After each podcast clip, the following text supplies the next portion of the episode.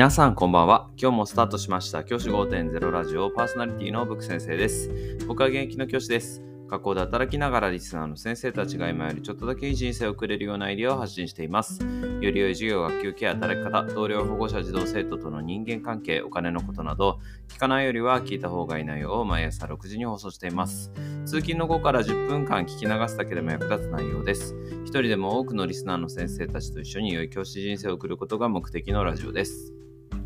今回のテーマは生徒に使うワークシート。短く書かせる長く書かせる。それは先生のワークシートの枠次第。という話をしたいと思います。ちょっとタイトルが長くなってしまったんですけど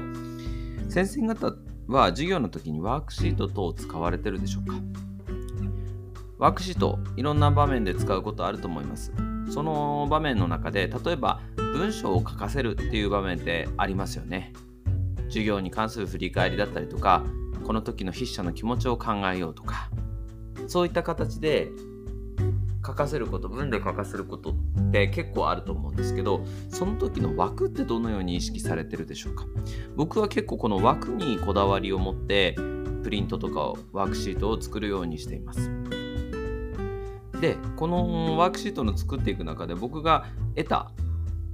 このポイントというかがあってそれを今日はシェアしたいと思っています。どういうポイントかっていうと単純でですね枠はいろんな枠があるんだけれどもあの線下線を引けば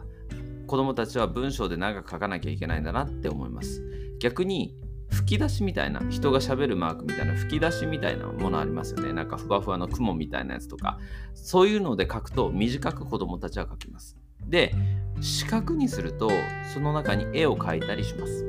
こういう使い分けをですね先生方も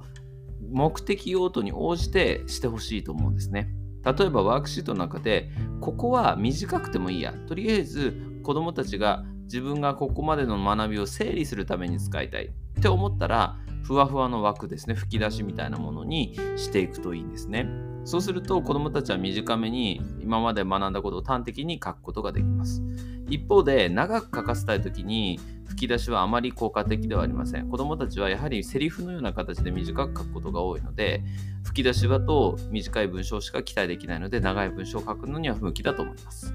か逆に下線を引くと下線の下に線があるバージョン、まあ、いわゆるワークシートの振り返りとかでよく見る下に線があってその線の上に文字を書いていくっていうものであると結構子どもたちはやる気を持って書いてくれるというふうに僕は思っています。でそうい逆にそういったところで長短く書かせたいものに関してはその下線部を引くと真面目な子は一生懸命いっぱい書いてくれるので結構時間のロスになっちゃったりっていうことが見られるかなと思います。で僕はその2つに加えて最近お気に入りなのが先ほど伝えた四角ですね。四角の中にまとめをするっていうのは結構僕のお気に入りで最近はですね文章で書かせないことも文章で書くこともあれば書かせないこともあったりします。僕は子どもたちに選択させたいなって思っていて例えばこの授業で学んだことを絵で表しなさい図で表しなさいもありかなっていうふうに思っています。文章で全部書く必要はなくて、ね、これからの時代チャット GPT があって文章なんて誰でも書いてくれるわけですよね。逆に自分が学んだことを図で表してそれがよくまとまっていればそれでもいいんじゃないかなっていうふうに思うようになりました。なので僕は最近四角をよく対応していてワークシートの中で。四角でこの中に文で書いてもいいよ図で書いてもいいよ絵で書いてもいいよっていうパターンで提示するようにしています。こういう風にしてから結構ですね子どもたちもやる気になって文章だったりとか絵だったりとか図だったりを変えてくれてるなっていう風に思います。是非先生方のワークシートを作る時のポイントに今の吹き出しですれば短めに下線にすれば長く絵とか図とかを描かせたかったら四角こういった工夫をしていくといいかなって思っています。じゃあ今日はこの辺で起立で着席。さよならまた明日。